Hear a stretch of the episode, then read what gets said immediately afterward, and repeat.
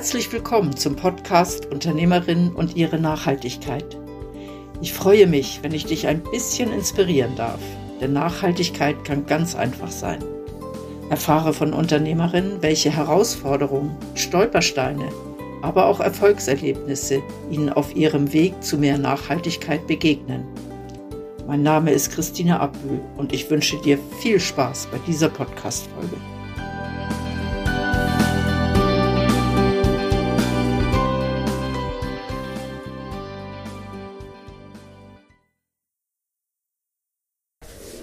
Für die heutige Podcast-Folge bewege ich mich mal wieder weg von Bern. Ich bin unterwegs zu Karin Lanz.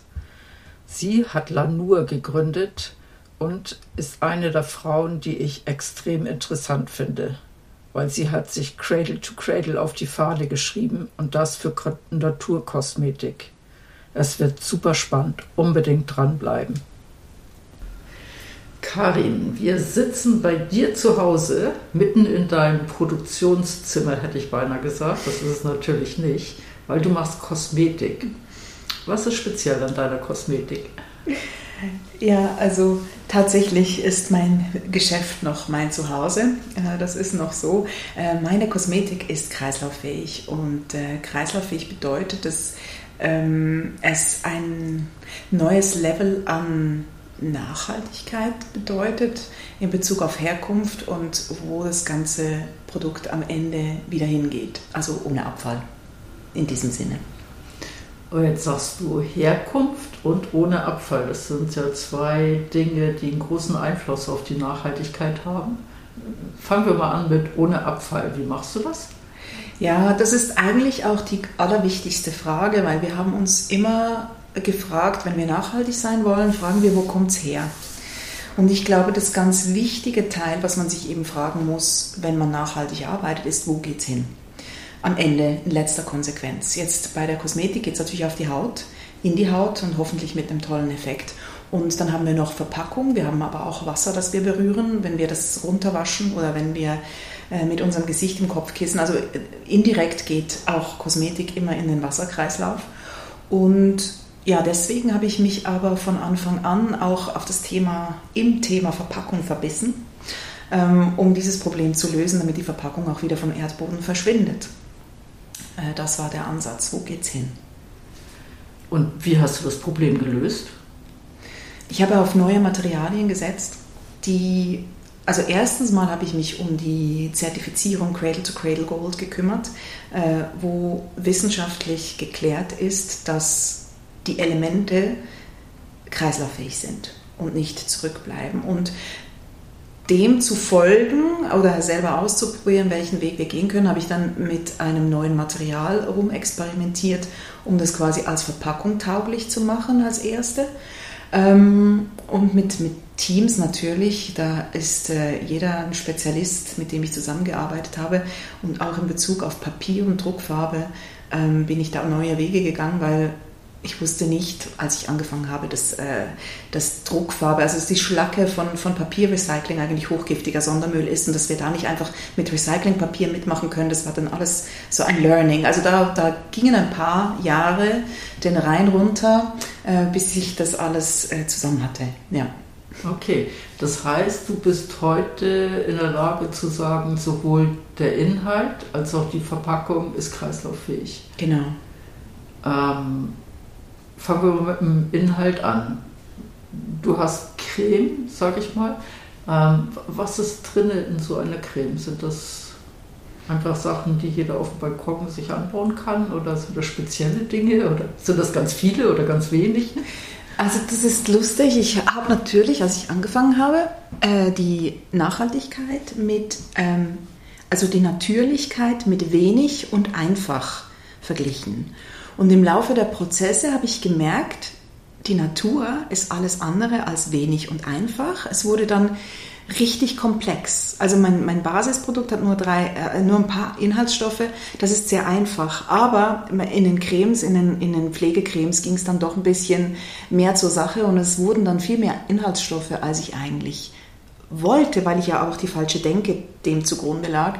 Und ich gemerkt habe, wenn ich das einfach versuche, dann kommt schon ein bisschen eine Pampe raus, Die hätte man dann mit sogenannter böser oder unsicherer Chemie schon noch richten können, um ein modernes Gefühl zu entwickeln. Das muss sich ja wunderschön anfühlen, weil sonst muss ich es nicht machen. Also es gibt ja, es gibt ja alles ähm, und, und, und es heute neu zu machen, bedeutet es wirklich besser zu machen. Das muss aber auch richtig liefern. Das muss richtig gut sein zur Haut. Und ähm, ja, und so ist dann ähm, die Creme, die zwei Tages-, äh, Tages und Nachtcreme, die ich habe, sind doch wesentlich komplexer geworden, als ich das eigentlich vorhatte. Und ich musste auch weiter dafür gehen. Was ich in Zukunft beim Weiterbauen dieser Projekte noch, äh, dieser Produkte noch gerne mehr einbeziehen möchte, das war ein bisschen limitiert jetzt, ist tatsächlich mit Seitenprodukten zu arbeiten, was auch ein Teil der Kreislaufwirtschaft ist. Ich möchte nicht, dass ein Pflänzchen angepflanzt wird, nur für den Zweck, dass irgendwas davon extrahiert wird. Eigentlich müssen diese Systeme, aber die sind größer als ich und größer als Lanur. Ähm, da bin ich noch ein kleines Flämmchen. Aber darum geht es letztendlich, dass wir nicht mehr eines bauen, weil wir etwas machen wollen. So habe ich auch das Design, also Produktdesign, ähm, bin ich immer davon ausgegangen, es soll, ich möchte das nehmen, was sowieso schon ist. Nun, Lanolin ist ein Basisstoff, äh, der aus der Wollproduktion kommt für meinen ähm, äh, Repairbahn, den ich, das war auch der Grund, warum ich überhaupt angefangen habe, ähm, weil ich ein Schaf hatte. Aber das ist eine andere Geschichte. Ähm, das ist schon ein Seitenprodukt. Die Wollindustrie äh, schert das Schaf, wäscht diese Wolle und in dem Waschwasser bleibt dann dieser Stoff zurück. Und das ist seit 5000 Jahren das erste, tollste Beauty-Produkt, das wir sowieso hatten. Es ist sogar eine, eigentlich eine Heil- Geschichte, darf ich nicht sagen, bin ich Medizin, aber ähm, das wird auch in, in medizinischen Salben sehr verwendet. Und das eben seit 5000 Jahren. Und das weiterzuführen, dass alle diese Elemente nicht nur angebaut werden für, sondern dass man beim Aprikosenkernöl selbstverständlich erstmal auch noch die Aprikose verwendet und so. Also dass man einfach nicht ein, ein Wiesenschaumkraut, was ich auch benutze, was von einer Farm aus Amerika kommt, die immerhin den herkömmlichen Arbeitsweisen jetzt abgesprochen hat und, und nicht mehr chemisch arbeitet, sondern sich auf traditionelle, ursprüngliche Verarbeitung, also das ist schon eine gute Nachricht, ne?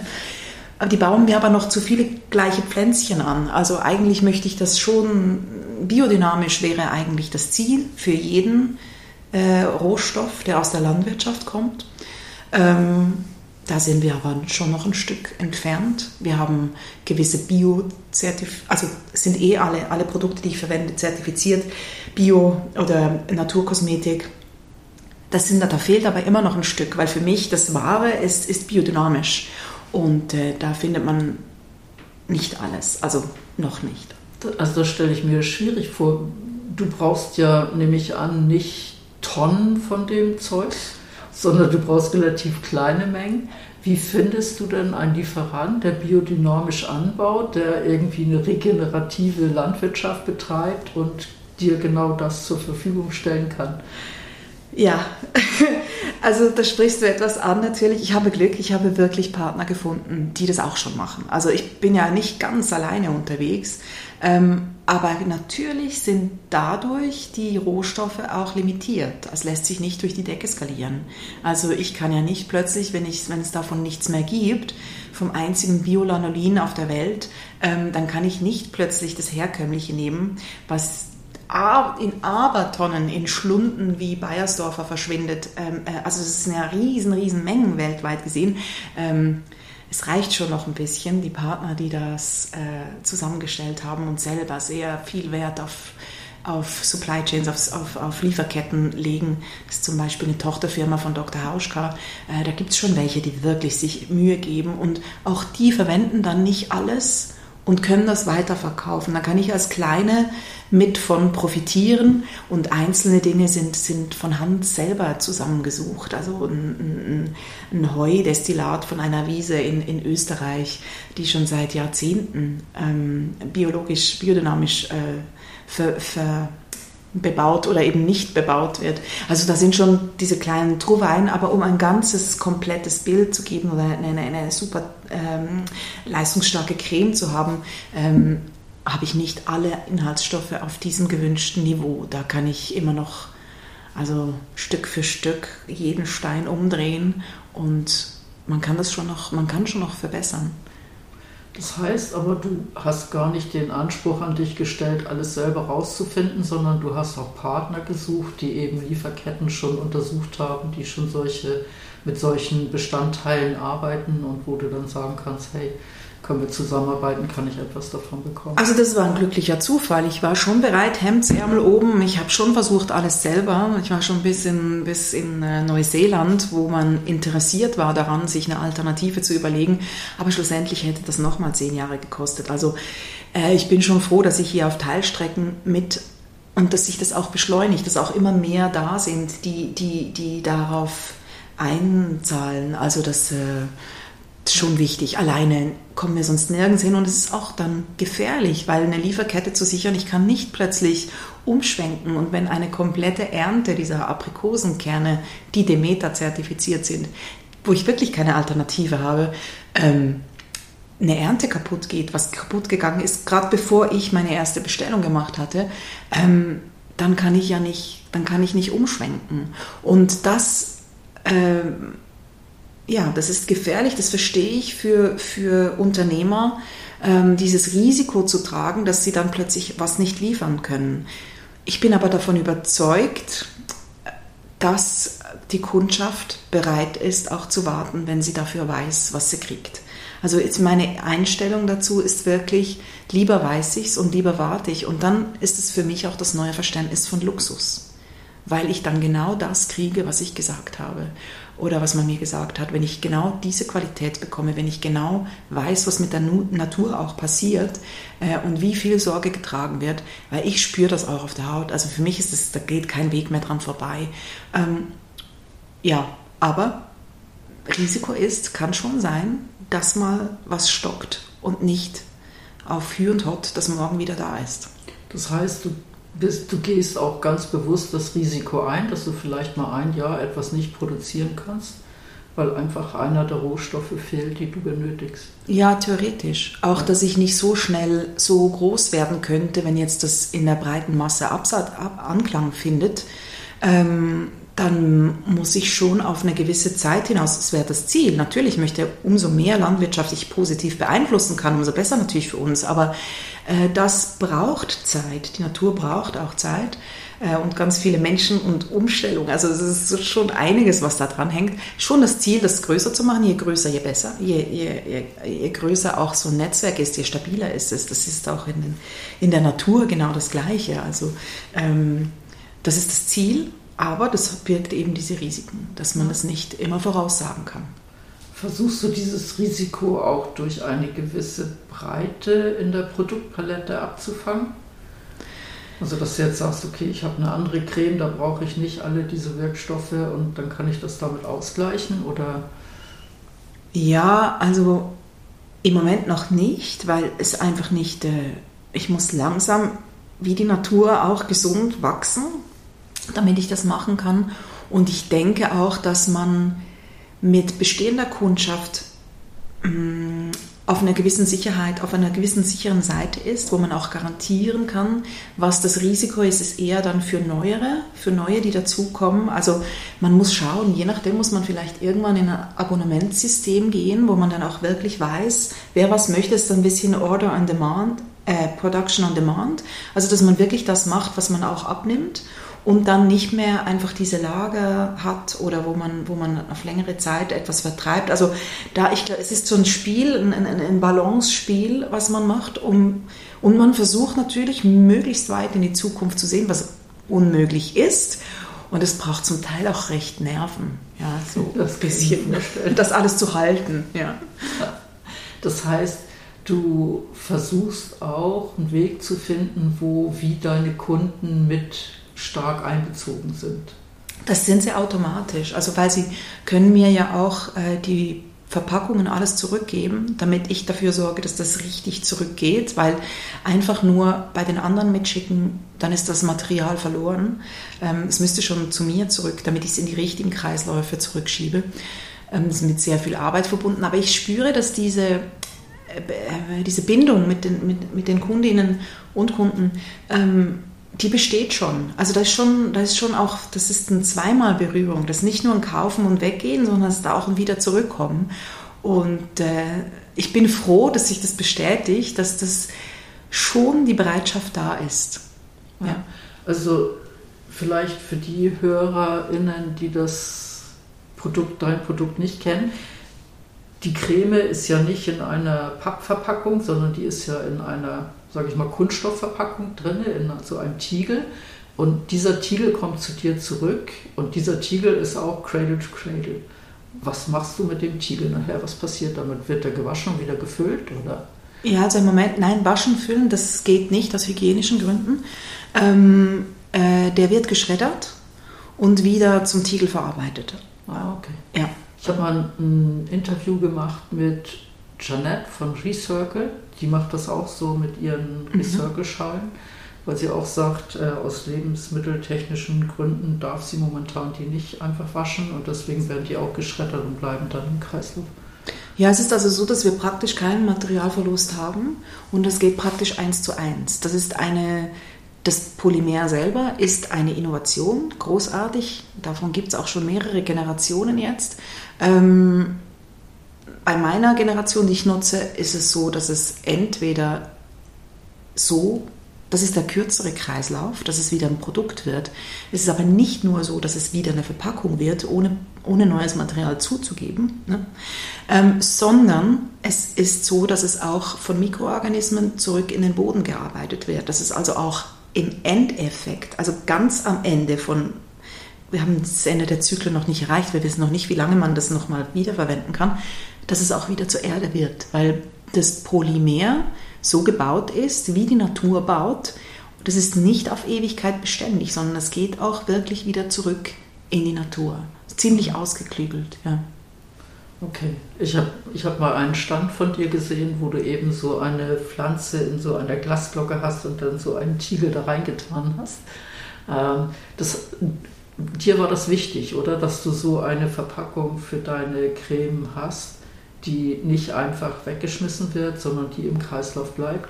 Wie, wie lange hast du gebraucht, bis du so eine Verpackung gefunden hast oder entwickelt hast? Oder wie bist du da genau hingekommen? Ja, also das war mir wirklich sehr wichtig. Und zwar nicht nur, weil die Verpackung als Rückstand auf der Erde bleibt und das nicht in Ordnung ist, sondern weil auch Stoffe aus Verpackungen migrieren in unsere Produkte. Und wenn wir die schönste, teuerste, exklusivste, wirkungsreichste Creme aus irgendeinem Plastiktopf nehmen, dann haben wir auch Pla Mikroplastik, den wir uns ins Gesicht reiben, weil diese Stoffe migrieren. Das ist zwar in einem gewissen Rahmen reguliert und das ist dann immer unter den zu nennenden Grenzwerten. Aber das ist ein bestehendes Problem. Und das geht einfach nicht, dass ich, mir ging es immer darum, das Perfekte der Natur, die Perfektion der Natur abzuschöpfen, zu uns, für uns nutzbar zu machen, aber ohne was dazwischen in irgendeiner Form kaputt zu machen. Ähm, deswegen war es eigentlich das A und O. Für mich, ich hätte das ganze Projekt nicht machen können, obwohl ich wusste, was ich in der Kosmetik machen will und ich wusste, dass, ich das, dass das großartig wird, habe ich es nur gemacht, wenn das mit der Verpackung auch gesichert ist. Und da hatte ich halt Glück in einem großen Netzwerk, wo wir alle drinstecken. du kennst die meisten davon bestimmt selber, ähm, dass da dieses Bedürfnis, dieses Experiment zu machen, tatsächlich da war. Auch das Experiment, eine Verpackung zu schaffen, die die das alles kann, die das alles gewährleistet. Und damit dieser Stein endlich ins Rollen kommt, jetzt bin ich natürlich sehr klein und wir sind noch nicht in der großen, breiten Verpackungsindustrie angekommen, aber wenigstens für das Projekt Lanur ist das schon bereits Tatsache, dass alles zurück in die Natur geht. Aber alleine die Form, äh, bis das so war, wie ich mir das vorgestellt hatte, da ging es schon mal ein Jahr hin und her. Und ja, ich glaube, wir hatten auch noch einige Tests, die, also das war schon ziemlich zeitaufwendig, bis das alles da so war. Aber du hast dich auch dort mit anderen zusammengetan und hast nicht wie ein Entwicklungsprojekt gestartet, was auch immense Kosten verursacht, die du als Einzelunternehmerin dann tragen musst, sondern du hast dich wie mit anderen zusammengetan. Also klar, ich meine, ich hatte extrem viel Glück und viel Bereitschaft, dass man mit mir zusammenarbeitet. Trotzdem ist das Projekt über alle Maßen teuer geworden weil äh, die Visionäre, die drin waren, das mitgetragen haben, aber dann gab es immer noch Arbeiter die werden natürlich bezahlt. Also von dem her ist es schon natürlich ein teurer Weg gewesen und ich habe auch erst, nachdem ich eigentlich die Verpackung hatte, langsam realisiert, dass ich ein viel größeres Unternehmen gestartet hatte, als ich dachte. Das ist nicht eben mal Kosmetik aus der eigenen Küche zusammengerührt, sondern das ist wirklich ein High-End, also das ist eine, eine, andere Hausnummer. Das verdaue ich immer noch. Also ich bin noch nicht ganz, es ist schon, es ist schon, ich habe da was Größeres angerissen und das ist der, ähm, da muss ich dazwischen auch ein bisschen nach Luft schnappen, weil, weil, weil ich nicht weiß, es steigt mir manchmal so ein bisschen über den Kopf, weil es sind so, so viele Elemente, die da zusammenspielen müssen und die Investition war so hoch. Also das ist schon, ähm, das ist schon ein sportlicher Ansatz. Und ich verstehe ja, wenn die Menschen sich nicht trauen. Hätte ich es gewusst, was alles kommt, hätte ich mich auch nicht getraut. Es, es war so eine gewisse Blindheit, die mich getrieben hat, ähm, so ein Idealismus, der einfach ausgeblendet hat, was da war, ähm, mit dem ich weiter weitermachen konnte, bis am Ende etwas dastand, was wirklich größer war als ich selber, weil sonst hätte ich das nicht, also das hätte ich mich nicht getraut. Aber ist gut so, jetzt geht's weiter. Das ist das schönste Statement, was ich für Blauäugigkeit je gehört habe. Merci vielmal für das Gespräch, Karin. Danke auch. Ich wünsche mir mehr UnternehmerInnen, die so blauäugig an etwas rangehen und dann einfach dranbleiben, bis es fertig ist. Hut ab. Ich habe selten jemand getroffen, der so konsequent seinen Weg gegangen ist und nicht aufgegeben hat, seine Ziele zu erreichen. Was denkst du darüber? Vielen Dank, dass du diese Podcast-Folge gehört hast. Bist du auch auf dem Weg zu mehr Nachhaltigkeit? Gerne begleite ich dich oder dein Unternehmen. Ich freue mich, wenn du dich mit mir auf LinkedIn vernetzt. Wenn du magst, hinterlass mir auch gerne eine Bewertung bei Google. Ich hoffe, die heutige Folge hat dir gefallen und du schaltest auch beim nächsten Mal wieder ein, wenn es heißt Unternehmerin und ihre Nachhaltigkeit. Tschüss!